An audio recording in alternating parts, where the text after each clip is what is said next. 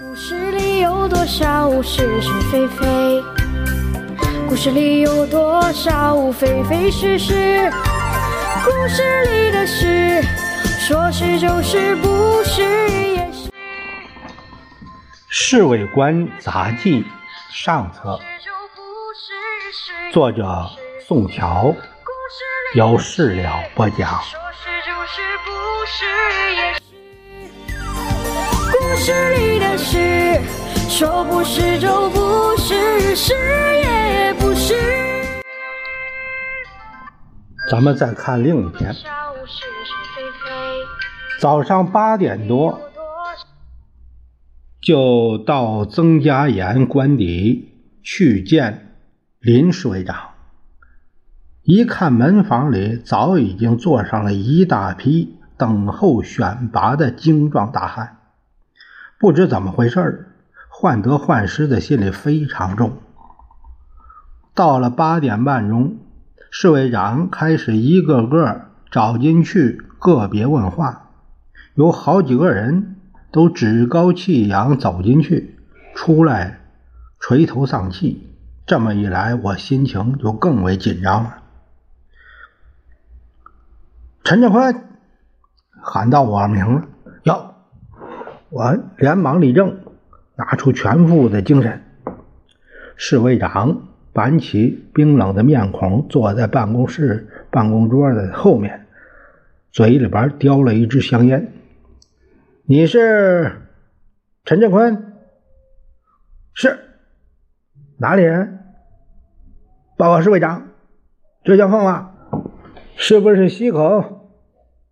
不是，小地方是。难度，你知道在侍卫室工作很辛苦的吗？知道。那你为什么愿意来呢？他弹了弹香烟上的灰。我心里想，他这问题真是行，挺邪的啊！明明是他找人来挑选，却问人家为什么愿意来。也许是福至心灵。我立刻编了一套话，报告侍卫长，军人以服从为天职，只要长官有命令，个人不应该有什么选择。他点了点头，看样子也许对我的答复还满意。假如有人行刺主席，你应该怎么办？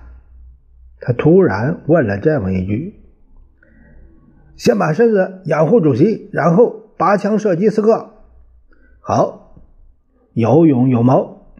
侍卫长站起身来，做侍卫官的人最要紧就是先照顾到主席的安全。